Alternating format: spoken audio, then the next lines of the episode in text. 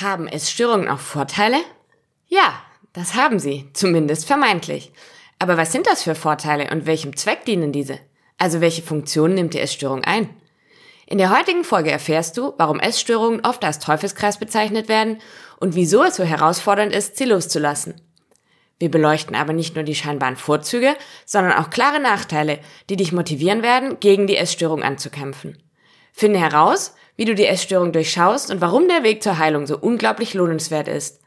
Ich wünsche dir ganz viele Aha-Momente und persönliche Erkenntnisse mit der heutigen Episode des Heavy Lilin Podcasts, damit dein Weg nicht heavy bleibt. Herzlich willkommen im Heavy Lilin Podcast, deinem Wegweiser in ein leichteres Leben in Körper, Geist und Seele. Ich bin Aline und ich teile mit dir meine Erfahrungen und verständlich aufbereitetes Wissen aus den Bereichen Ernährung, Essstörung, gewichtsreduzierende Operationen und Psychologie, damit dein Weg nicht heavy bleibt. Hello, hello und ein herzliches Willkommen in Folge 8 des Heavy Lilin Podcasts, deinem Wegweiser in ein leichteres Leben in Körper, Geist und Seele. Ich bin Aline, dein Host und freue mich auch heute wieder über dein Interesse und deine Zeit.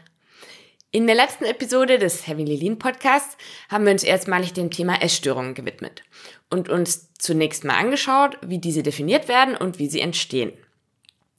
Dabei hast du schon mal gelernt, dass ein rein essgestörtes Verhalten noch keine pathologische Essstörung darstellt. Ein tatsächliches Krankheitsbild, also eine medizinisch diagnostizierte Essstörungserkrankung, liegt erst dann vor, wenn die Störung eine tatsächliche Funktion einnimmt also dem oder der Betroffenen einen vermeintlichen Nutzen bietet. Daher möchte ich mich heute mal der Fragestellung widmen, welcher Nutzen bzw. welche Funktionen das denn eigentlich sind, sprich, welche Aufgaben übernimmt eine Essstörung für die Betroffenen und wobei dient sie ihnen als Hilfsmittel. Denn erst, wenn du erkennen kannst, worin die vermeintlichen Vorteile einer Essstörung liegen, verstehst du auch, warum in diesem Zusammenhang häufig die Rede von einem Teufelskreis ist und warum es so schwer ist, die Essstörung loszulassen und von ihr zu heilen. Natürlich gibt es aber neben den vielen vermeintlichen Vorteilen auch ganz viele deutliche und klare Nachteile, die gleichzeitig viele gute Gründe darstellen, warum es sich lohnt, gegen die Essstörung anzukämpfen und ein gesundes Leben führen zu wollen. Ich wünsche dir ganz viel Spaß beim Hören und viele augenöffnende Erkenntnisse zum Thema Funktionen von Essstörungen, welche Vor- und Nachteile hat eine Essstörung und welche Auswirkungen hat sie auf das ganze Leben. Starten wir mit den vermeintlichen Vorteilen einer Essstörung, also ihrer Funktionen. Das heißt, welchen Nutzen stiftet die Essstörung dem oder der Betroffenen? Welchem vermeintlichen Zweck dient sie? Grundsätzlich kann man die Funktionen einer Essstörung in zwei Bereiche gliedern. Intrapersonelle Funktionalitäten, also diejenigen, die im Innern einer Person ablaufen, wie beispielsweise die Emotionsregulation, und interpersonelle Funktionalitäten also zwischenmenschliche Funktionen, wie das Herstellen von Nähe und Geborgenheit oder aber die Abgrenzung und das Herstellen von Autonomie. Dabei sind die intrapersonellen Funktionen ausgeprägter als die interpersonellen Funktionen. Um die ganze Thematik aber nicht noch komplizierter zu machen, verzichte ich an der Stelle auf die Einteilung in diese beiden Kategorien, sondern nenne lediglich die Funktionen der Essstörung im Allgemeinen. Generell sind natürlich alle Funktionen individuell zu betrachten, nicht jede Funktion betrifft jeden Essgestörten oder jede Essgestörte. Als erste und wichtigste Funktion einer Essstörung, das habe ich auch schon mehrfach genannt, ist die Emotionsregulation zu nennen, die auf circa 90 Prozent der Essstörungserkrankten zutrifft. Dabei nennen die Betroffenen das Gefühl der Schwerelosigkeit im Moment des Essens bzw. der gedanklichen Ruhe, wenn diese durch Essen ruhig gestellt werden. Außerdem zählt dazu natürlich der Umgang mit den eigenen Emotionen, also die Funktionalität eines emotionalen Ventils. Sprich, das ist Verdrängung oder Kompensation von Gefühlen und Bedürfnissen. Stark verbreitet ist auch die Funktion zum Erlangen von Sicherheit und Kontrolle. Was ein Paradoxon in sich ist, da ein Essanfall wiederum maximalen Kontrollverlust bedeutet. Dennoch gibt die Kontrolle über den eigenen Körper und die Planbarkeit des Körpergefühls dem Betroffenen Halt. Er oder sie kann dadurch ganz genau bestimmen, wann, was, wie viel er oder sie isst und was laut der Norm gut für einen ist. Wenn man also den Regeln folgt, dann ist man sicher, nichts vermeintlich Schlechtes gegessen zu haben und ein gutes Körpergefühl zu bekommen. Man ist sicher, nicht zuzunehmen. Man ist sicher, nicht abgelehnt zu werden. Eine weitere wichtige Funktion sind Struktur und Inhalt. Die Essstörung wird also genutzt, um die Phasen der Langeweile zu füllen, also die Leere zu füllen und Inhalt zu stiften. Zudem geben feste Regeln Halt und Struktur. Es ist eben einfach, den Regeln zu folgen und vereinfacht Konfliktpotenziale wie Einkaufen, Kochen oder eben die große Vielfalt an Nahrungsmittelangebot. Dieses strikte Folgen von Regeln stabilisiert dann wiederum den Selbstwert der Betroffenen, da sie ja den Regeln gemäß alles richtig gemacht haben und quasi gut sind. Und was das Thema Langeweile angeht, also diese Sinnstiftung oder dieses Inhaltsstiftende, da geht es dann beispielsweise um ähm, das Gedankenkreisen, dass man sich sehr viele Gedanken macht um Essen, wann man was isst. Das ist ja alles sehr, sehr genau geplant im Detail und dementsprechend muss man sich in der Zeit mit nichts anderem beschäftigen. Zum Thema Selbstwert nochmal. Jetzt habe ich ja schon gesagt, dieses strikte Folgen von Regeln stabilisiert den Selbstwert. Folglich ist also auch die Selbstwertstabilisierung eine enorm wichtige Aufgabe von Essstörungen. Denn Selbstwert verleiht ihm oder ihr das Gefühl, wertvoll zu sein, machtvoll zu sein und stark, teilweise sogar überlegen, da man den Verlockungen des Alltags nicht nachgeben muss, diesen quasi erhaben ist und somit nicht, wie so manch andere, dem Angebot im Supermarkt ausgeliefert ist. Essgestörte haben häufig auch ein Identitätsproblem. Das heißt, sie wissen nicht, wer sie ohne ihre Essstörung wären und wie sie ihren Alltag füllen sollten. Daher ist die Essstörung auch identitätsstiftend und schreibt ihnen Attribute zu, wie beispielsweise die schöne, die dünne, die sportliche, die disziplinierte und so weiter. Auch die Möglichkeit der freien Kleidungswahl, bedingt durch die Konfektionsgröße, wird als befreiend beschrieben. In diesem Zug ist die nächste Funktion also auch ganz wichtig, das heißt das Streben nach einem Schönheitsideal. Damit entspricht man der Norm, ist gesellschaftsfähig oder wird von anderen sogar beneidet. Hier ist also das Bedürfnis nach Anerkennung und der Leistungsaspekt zu nennen. Denn schlanken Menschen wird meistens Leistung und Disziplin zugeschrieben. Auch die Tatsache, dass man positive Rückmeldungen von außen erhält, wenn man eben Gewicht verliert, verstärkt diese Funktionalität. Man wird als selbstbewusst und zielstrebig wahrgenommen und nicht zuletzt fühlen sich Essgestörte dadurch auch beachtet oder gar besonders, weil sie es ja geschafft haben abzunehmen, was so vielen anderen Menschen misslingt. Dennoch kann die Essstörung auch als Hilfsmittel zur Herstellung von Nähe und Geborgenheit dienen. Sehnt man sich beispielsweise nach mehr Aufmerksamkeit und Fürsorge, ist die Essstörung als Schrei nach Aufmerksamkeit zu deuten. Einen Schritt weiter kann man die Essstörung in diesem Zusammenhang auch als Hilferuf sehen, wenn der Essgestörte darauf aufmerksam machen möchte, dass es ihm oder ihr nicht gut geht. Ich denke, diese Funktionalität ist auch die, die am meisten bekannt ist. Gegenteilig kann die Essstörung aber auch der Abgrenzung und Herstellung von Autonomie dienen. Man kann selbst entscheiden, ist sein eigener Herr, seine eigene Herrin.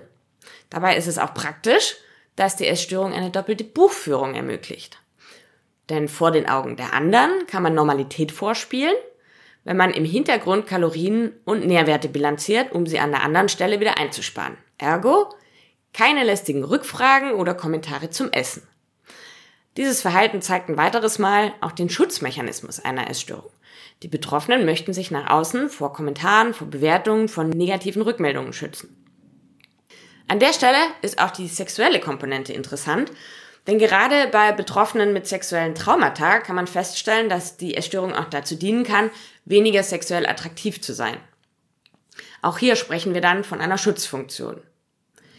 Ebenso nimmt das eigene Bedürfnis nach sexueller Befriedigung bei Essgestörten ab und kann mithilfe der Essstörung kontrolliert und unterdrückt werden. So, das waren in aller Kürze einmal zusammengefasst die vermeintlichen Vorteile einer Essstörung, also diejenigen Funktionen der Krankheit, die dem oder der Betroffenen eine angebliche Erleichterung in Form einer Problemlösung vorspielen. Dass diese Vorteile aber selbstredend keine wahren Problemlöser sind, versteht sich, glaube ich, von selbst. Denn beispielsweise der Selbstwert ist zwangsläufig auf sehr wackeligen Beinen aufgestellt, wenn er lediglich über das äußere Erscheinungsbild oder das Befolgen von selbst auferlegten Regeln hergestellt wird. Oder auch der Schutzmechanismus vor Ablehnung oder als Hilfsmittel zur Abgrenzung ist genauso volatil. Aber das sagt sich von außen natürlich so leicht. Steckt man erstmal in diesem Teufelskreis fest und schaffen einem diese vermeintlichen Vorteile der Essstörung in irgendeiner Art Linderung oder Beistand, so hält man als Betroffene oder Betroffene selbstverständlich daran fest. An der Stelle würde ich gerne noch mal ganz kurz zusammenfassen, welche vermeintlichen Vorteile es gibt, beziehungsweise welche das genau sind. Das heißt, ich habe genannt die Emotionsregulation, Sicherheit und Kontrolle, Struktur und Inhalt, Selbstwertstabilisation, Identitätsstiftung, Nähe und Geborgenheit, Abgrenzung, Autonomie, Schutz und Senkung der sexuellen Attraktivität. Jetzt fragst du dich aber vielleicht, ja, wenn eine Essstörung so viele vermeintliche positive Funktionen hat, wie soll ein Essgestörter oder eine Essgestörte denn dann jemals wieder da rauskommen? Und vor allem warum? Das Gute oder auch das Schlechte ist, dass es, wie gesagt, natürlich auch eine Kehrseite gibt. Und zwar nicht nur die offensichtliche der körperlichen Folgeschäden. Daher möchte ich unbedingt auch darauf aufmerksam machen, welch großes Leid eine Essstörung mit sich bringt und was Heilung verspricht. Sprich, jetzt gehe ich auf die zahlreichen Gründe ein, warum es sich lohnt, gegen die Essstörung anzukämpfen oder gar nicht erst hineinzurutschen und ein gesundes Leben führen zu wollen. Die Darstellung der Nachteile soll also verdeutlichen, was es ebenfalls bedeutet, eine Essstörung zu haben. Fangen wir mal mit den körperlichen Auswirkungen an, die ehrlicherweise auch viel weitreichender sind, als mir jemals klar war. Ich selbst konnte viele der körperlichen Auswirkungen bei mir beobachten, wusste aber ganz lange einfach gar nicht, dass sie von der Essstörung kommen. Eine, nennen wir sie mal, Klischee-Auswirkung ist die mögliche Verätzung der Speiseröhre durch die Magensäure beim Erbrechen und die damit zusammenhängende Brüchigkeit von Zähnen oder eben auch eine Kariesanfälligkeit. Lustigerweise trifft das aber nur auf diejenigen Betroffenen zu, die sich tatsächlich übergeben, um ihre Essanfälle zu kompensieren, was auf sehr viele ja aber gar nicht zutreffend ist. Und trotzdem kennt man diese Auswirkungen gesellschaftlich wohl am ehesten. In Folge 7 bin ich ja auf die verschiedenen Formen von Essstörungen eingegangen und ähm, hatte dabei eben auch erwähnt, dass Bulimie nicht zwangsläufig Erbrechen bedeutet, sondern lediglich Heißhungerattacken und dann anschließend die entsprechende Kompensation. Diese Kompensation kann aber sowohl über Erbrechen als auch über exzessiven Sport oder restriktives Essverhalten hergestellt werden. Daher finde ich das an der Stelle etwas paradox, dass das so die bekannteste Auswirkung einer Essstörung sein kann, körperlicher Natur. Bekannt ist sicherlich auch, dass Essgestörte ständig frieren. Das liegt jedoch nicht nur an einem eventuell geringeren Körperfettanteil, sondern vor allem an der Mangelversorgung des Körpers. Die Körpertemperatur von Essgestörten ist üblicherweise bedingt durch einen veränderten Hormonhaushalt herabgesetzt. Damit einhergehend kann man bei vielen Essgestörten daher auch eine verstärkte Körperbehaarung feststellen oder auch eine Art Babyflaum im Gesicht oder an den Armen. Dieser Babyflaum nennt sich Lanugo-Behaarung, ist sehr fein, sehr weich, ein bisschen fellartig und soll verhindern, dass der Körper zu schnell auskühlt. Diese Art der Behaarung kennt man auch bei ungeborenen oder neugeborenen Babys, also Föten. Und ähm, es ist ein natürlicher Schutzmechanismus des Körpers. Die Lanugo-Behaarung verschwindet aber wieder, sobald sich die Nährstoffzufuhr normalisiert hat. Das ist beispielsweise eine körperliche Auswirkung, die auch ich festgestellt hatte, von der ich aber nicht wusste, dass sie direkt auf die Essstörung zurückzuführen ist. Paradoxerweise fallen andererseits die Kopfhaare bei Essgestörten eher aus, werden brüchig und glanzlos. Eine lichte Kopfbehaarung kann also ebenfalls eine Folge einer Essstörung sein. Auch die Fingernägel werden dünner und brüchig und die Haut ist häufig extrem trocken, schuppig und kann blau-rot schimmern bzw. verfärbt sein, da im Blut nicht genügend Sauerstoff vorhanden ist und die Haut damit nicht ausreichend versorgt wird. Ein sehr ernstzunehmendes Symptom bei Essstörungen ist der niedrige Blutdruck, der verlangsamte Puls aufgrund eines langsam schlagenden Herzens bis hin zu Herzrhythmusstörungen durch die Mangelversorgung mit den lebensnotwendigen Mikronährstoffen, wie beispielsweise Kalium, Natrium oder Chlorid. Diese können dann auch bis hin zum plötzlichen Herzstillstand und damit zum Tod führen. Aber auch andere Gewebe und Organe sind von diesem Mangel betroffen. Im Darm führen sie beispielsweise zu Verdauungsproblemen wie Verstopfung, Darmträgheit oder Blähungen im Magen zu einer Magenentleerungsstörung, in den Muskeln zu Muskelschwäche, Muskelsteifheit, Muskelschwere oder Muskelkrämpfen, leichten Lähmungserscheinungen und körperlicher Energielosigkeit. In den Nieren und in der Leber führen diese Mängel zu Störungen bei der Abfallstoffentsorgung und Entgiftung. Daher sind oft erhöhte Leberenzymwerte wie GOT, GPT und Gamma-GT sowie erhöhte Blutwerte von Bilirubin, Harnsäure, Harnstoff oder Kreatinin die Folge. Auch Kreislaufprobleme sind Folgen der Mangelversorgung mit Mikro- und Makronährstoffen, also Energie aus Kohlenhydraten und lebensnotwendige Vitamine, Elektrolyte und Co. Was vielen auch nicht klar ist, ist die Tatsache, dass man sehr leicht blaue Flecken bekommt. Das liegt zum einen daran, dass die schützende Fettschicht nicht mehr da ist, beziehungsweise nur noch geringer vorhanden ist, und zum anderen an einer Blutbildveränderung mit einem Mangel an sowohl weißen als auch roten Blutkörperchen, was unter anderem zu Blutgerinnungsstörungen führt und so eben schon bei einem leichten Anstoßen blaue Flecken entstehen lässt. Die Abnahme an roten Blutkörperchen, die sogenannte Anämie, führt außerdem zu Blässe, zu stärker Müdigkeit, zu Konzentrationsstörungen und Atembeschwerden. Die Abnahme an weißen Blutkörperchen hingegen zu einer erhöhten Anfälligkeit für Infekte. Man wird also schneller krank.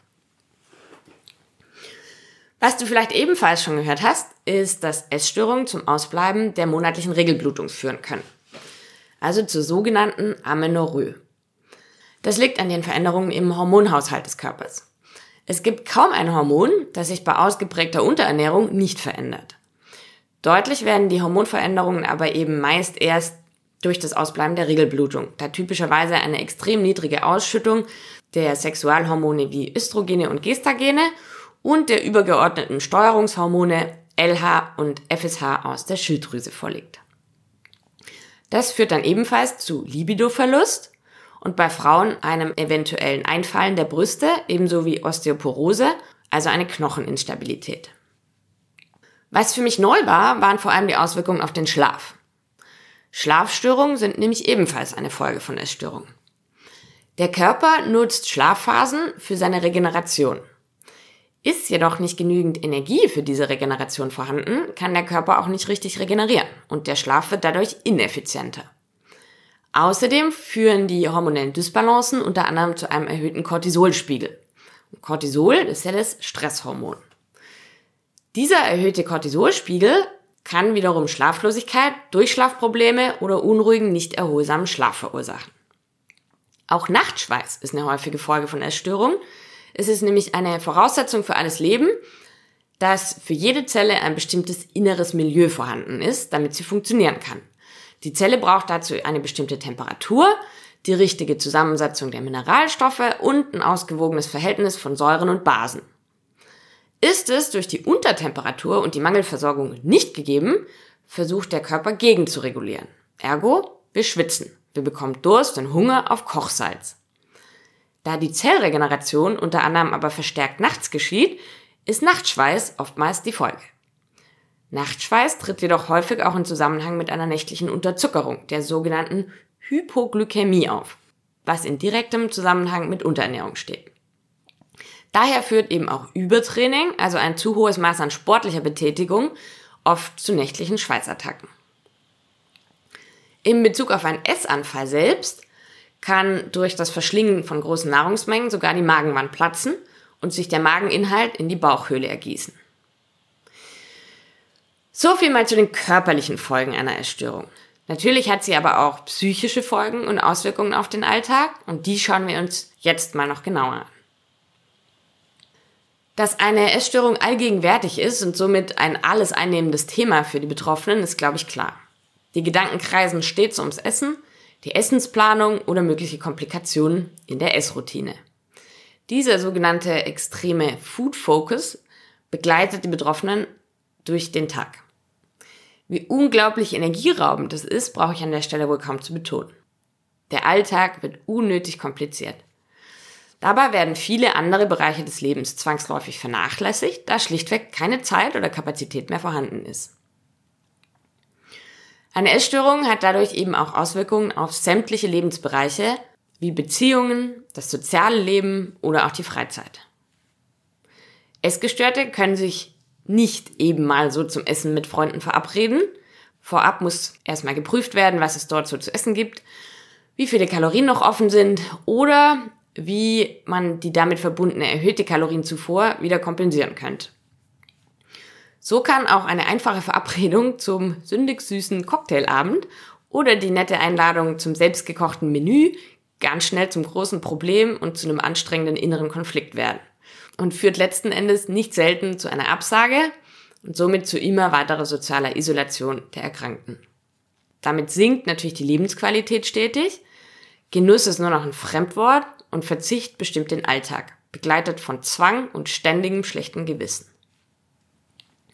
Nicht selten werden in Essstörungen ganze Lebensmittelkategorien wie Kohlenhydrate oder Fette aus der Nahrung verbannt und schränken die Betroffenen extrem ein. Ist es keine ganze Kategorie, so gibt es aber in jedem Fall zahlreiche Tabus an bestimmten konkreten Lebensmitteln, wie eben Schokolade oder Frittiertes oder aber sehr strikte Regeln, wie beispielsweise Lebensmittel mit verhältnismäßig wenig Zucker im Verhältnis eben zu den anderen Bestandteilen des Lebensmittels. Auch das grammgenaue Abwiegen von Lebensmitteln und das zwanghafte Überschlagen oder Nachhalten von Kalorien und Makronährstoffen gehört für jeden Essgestörten zum Alltag. Mal eben ein Stück Käse hier oder ein Milchkaffee dort stellt schnell einen inneren Konflikt dar und muss bilanziert werden. Damit gehen natürlich auch massenhaft Gedanken und ein enormer Zeitaufwand rund um den Ausgleich einher. Sprich, wann und wie kann ich die Kalorien wieder loswerden? Bewegungsdrang Zwanghafte Schritte zählen und zeitintensive Sporteinheiten nehmen auch einen sehr hohen Stellenwert bei Essstörungen ein. Denn schließlich muss das Essen ja verdient werden. Das ist jedenfalls die Auffassung vieler Essgestörter.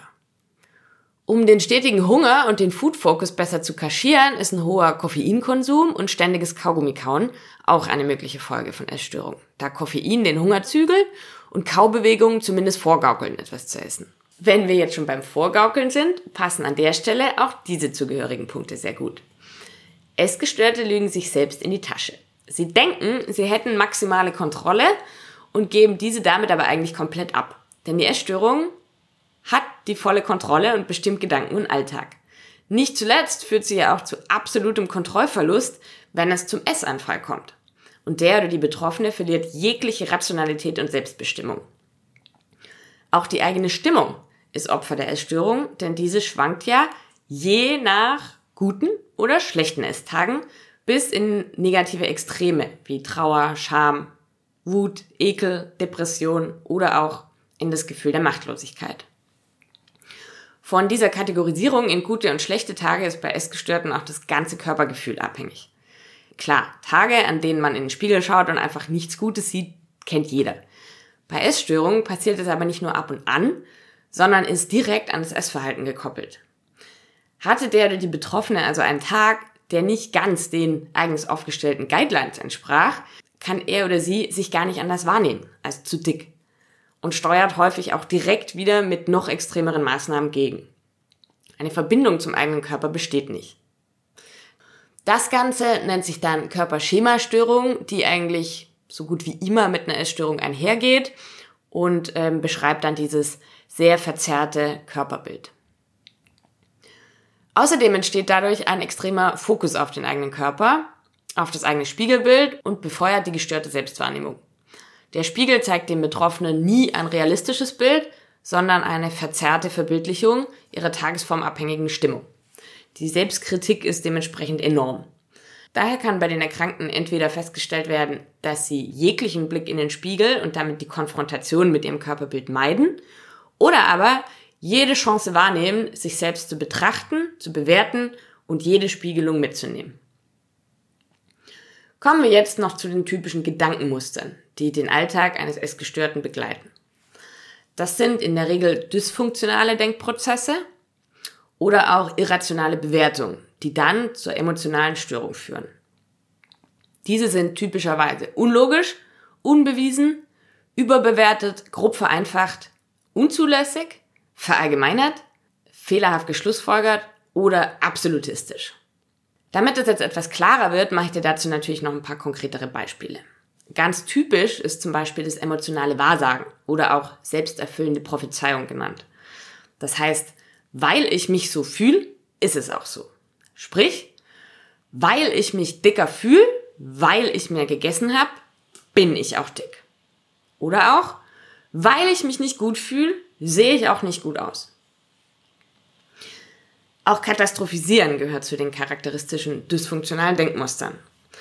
Das bezieht sich auf die Intensität der Gedanken, wie beispielsweise die katastrophalen Auswirkungen eines Essanfalls oder von ein paar Kalorien zu viel. Das kenne ich selbst leider nur zu gut.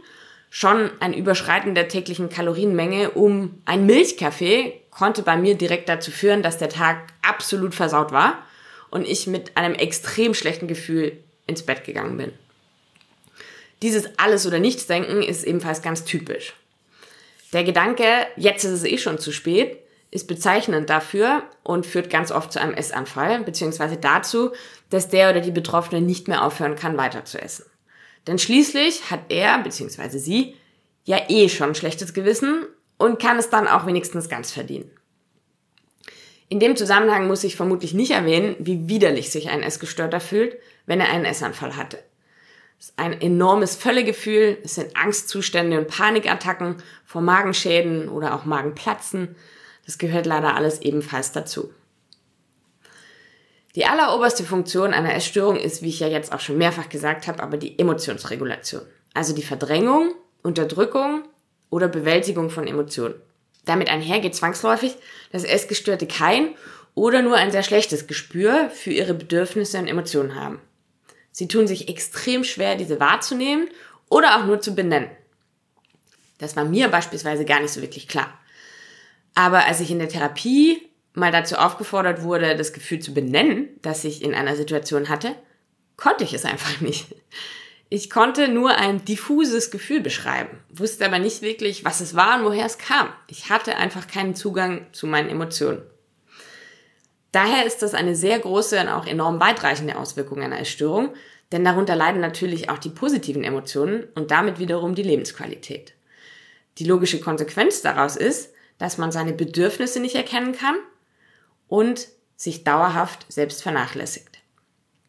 Eine weitere Konsequenz ist logischerweise, dass wenn man die Emotionen nicht wirklich wahrnehmen kann und die Gefühle nicht wirklich benennen kann oder erspüren kann, dass man sie dann auch einfach nicht versorgen kann. Man kann sich eben nicht um die Emotionen kümmern. Sprich, es ist ein enormer innerer Druck und dieses enorme innere Stresslevel steigt immer mehr. Das ist unter anderem der Grund für emotionales Essen beziehungsweise dann auch für einen Essanfall. Denn man braucht in irgendeiner Art und Weise ein Ventil, um sich um die Emotionen zu kümmern, um irgendwie Druck abzulassen. Als letzten Punkt für heute möchte ich auch noch ganz kurz auf die Auswirkungen auf das Außen eingehen. Denn durch das extreme Streben nach Perfektion legen Essgestörte natürlich auch einen sehr großen Wert auf das Außenfeedback. Kommentare wie Wow, hast du abgenommen oder aber das Kleid schmeichelt dir nicht, können einem bzw. einer Betroffenen den gesamten Tag vermiesen oder aber versüßen. Dem Außenfeedback wird eine irrsinnige Relevanz zugeschrieben, gleichzeitig besteht damit aber ein enormer sozialer Druck und Vergleichen ist an der Tagesordnung. Selbst Äußerungen des Umfelds zur eigenen Person und gar nicht über den oder die Essgestörte, wie beispielsweise ich selbst esse keinen Zucker oder nein, Sahnetorten esse ich nicht, vermitteln den Erkrankten den Eindruck, dass sie verurteilt werden würden, wenn sie selbst wiederum Zucker oder Sahnetorten essen würden. Leider macht es unsere heutige Gesellschaft nicht unbedingt besser, dass sich jeder eine Meinung zum äußeren Erscheinungsbild oder dem Essverhalten anderer erlaubt. Gerade in den letzten Jahren hast du sicherlich schon häufiger gehört, dass man sich jegliche Form von Kommentaren oder gut gemeinten Ratschlägen zum Äußeren einer Person besser schenken sollte. Denn das ist nicht nur übergriffig und eigentlich nicht dein Business, sondern kann im Zweifel auch wirklich gravierende Folgen für dein Gegenüber mit sich bringen. Denn schließlich weißt du niemals ganz sicher, mit wem du tatsächlich sprichst und ob dein Gegenüber nicht vielleicht sogar an einer Essstörung oder an essgestörtem Verhalten leidet. Und wie eben gesagt, kann das tatsächlich dazu führen, dass die erkrankte Person dadurch nicht nur verletzt oder geschmeichelt ist, sondern sogar im schlimmsten Fall beispielsweise in depressive Verstimmungen rutscht oder du dadurch einen Essanfall zur Kompensation dieser Gefühle auslöst. In einzelnen Fällen könnte ein solcher Kommentar sogar auch ein auslösendes Ereignis für eine tatsächliche Essstörung darstellen. Hör dir dazu auch sehr gerne die vorherige Folge des Heavily Lean Podcasts an, in dem ich auf die Entstehung einer Essstörung im Detail eingegangen bin. So oder so. Mein Rat an dieser Stelle, Spar dir jeglichen Kommentar, ob gut oder schlecht, zum äußeren Erscheinungsbild deiner Mitmenschen, unabhängig davon, ob du ihn oder sie kennst oder nicht. Hier dürfen und sollten wir alle etwas achtsamer und vor allem weniger bewertend miteinander umgehen, denn hilfreich ist ein solcher Kommentar ohnehin in den seltensten Fällen. Kommen wir zum Fazit der heutigen Podcast-Episode. Eine Essstörung hat sowohl viele vermeintliche Vorteile, aber gleichzeitig auch unglaublich viele Nachteile und viel mehr negative Auswirkungen auf das Leben der Betroffenen, als man es sich vorstellen kann. Und zwar nicht nur auf körperlicher, sondern auch auf psychischer und ganz alltäglicher Ebene nach innen und nach außen. Du findest all diese Vor- und Nachteile für einen besseren Überblick auch übersichtlich und detailliert als Blogbeitrag auf meiner Website. Geh dazu sehr gerne auf heavylilin.de slash blog oder klick einfach direkt auf den Link dazu in den Shownotes. Ein Leben ohne Erstörung macht also nicht nur physisch und psychisch gesünder, sondern vor allem langfristig glücklicher, zufriedener und ausgeglichener und vereinfacht und erleichtert das Leben in so vielerlei Hinsicht. Das sollten doch wirklich ausreichend Gründe dafür sein, gegen die Entwicklung oder sogar schon vorliegende Essstörung zu kämpfen und gesund werden zu wollen, oder? Auch ein gestörtes Essverhalten kann bereits sehr belastend sein und schon Konsequenzen für deinen Körper, deine Psyche und deinen Alltag mit sich bringen. Merk dir daher, es ist niemals zu früh, dich mit dir und deinen Dämonen zu beschäftigen. Sei wachsam und nimm mögliche Anzeichen dafür wahr und ernst, wenn dein Inneres nicht im Lot zu sein scheint. Denn ein gestörtes Essverhalten und ein verzerrtes Körperbild sind niemals das eigentliche Problem. Dieses liegt in deinem Innern und hat ganz andere Hintergründe. Daher appelliere ich aus tiefstem Herzen an dich, arbeite bereits jetzt an dir, um in dein Gleichgewicht zu kommen, den Weg in eine Essstörung schnellstmöglich zu verlassen ein gutes Verhältnis zur Nahrung zu etablieren und Essen wieder genießen zu können. Wie das geht? Das zeige ich dir von Herzen gern bei Heavy Lilin. Lad dir zum Start in eine friedliche Beziehung zu Essen und deinem Körper sehr gerne mein Basic Food Starter Kit E-Book für 0 Euro herunter. Geh dazu sehr gerne auf meine Website unter heavylilin.de slash goodies oder klicke auch dazu auf den Link in den Show Notes. Gerne kannst du dir natürlich auch direkt das umfassendere Advanced Food Starter Kit E-Book herunterladen, das dir neben den wissenschaftlichen Grundlagen aus dem Basic Kit direkt konkrete Handlungsempfehlungen und Maßnahmen an die Hand gibt, wie du das Wissen für dich im Alltag anwenden kannst. Geh dazu sehr gerne auf happylilin.de slash advanced-food-starter-kit oder klicke auf den Link dazu in den Show Notes. Für individuelle Fragen oder ein mögliches Coaching darfst du mich selbstverständlich auch jederzeit gerne direkt kontaktieren. Alle Infos dazu ebenfalls in den Show Notes. Vielen lieben Dank, dass du auch heute dabei warst und dir die Zeit für diese achte Episode des Heavy Leading Podcasts genommen hast. Hoffentlich war sie lehrreich und augenöffnend für dich. Wenn du magst, schreib mir dazu auch super gerne eine kurze Nachricht über Instagram oder per Mail. Ich freue mich immer von dir zu hören. In der nächsten Folge schauen wir uns genauer an, was es eigentlich bedeutet, einen Essanfall zu haben und wie sich dieser von Heißhungerattacken und emotionalem Essen unterscheidet. Ich werde dir einen persönlichen Einblick in einen echten Essanfall geben und dir dabei aufzeigen, woran ich gemerkt habe, dass es ein größeres Problem, also eine Essstörung sein muss und ich ohne fremde Hilfe wohl nicht mehr rauskommen wird. Wie immer möchte ich dir zum Schluss dieser Folge noch einen kleinen Denkanstoß mit auf den Weg geben. Es ist heute ein Zitat von Henry Ford und lautet, Probleme sind verkleidete Möglichkeiten. Das heißt im Umkehrschluss, jedes Problem ist auch immer eine Chance. Also ergreif sie und heiß deine Probleme in Aussicht einer glücklicheren und freieren Zukunft herzlich willkommen. Und damit beende ich die heutige Folge und sage ciao ciao und bis zum nächsten Mal bei Heavy Lilin, damit dein Weg nicht heavy bleibt. Deine Aline. War's für heute im Heavy Lilin Podcast, deinem Wegweiser in ein leichteres Leben in Körper, Geist und Seele. Ich sage von Herzen Danke für deine Aufmerksamkeit. Wenn dir diese Folge gefallen hat, würde ich mich riesig darüber freuen, wenn du den Podcast abonnierst und mir eine Bewertung dalässt. Für weiteren Content folge mir sehr gerne auch auf Instagram oder komm auf meine Website.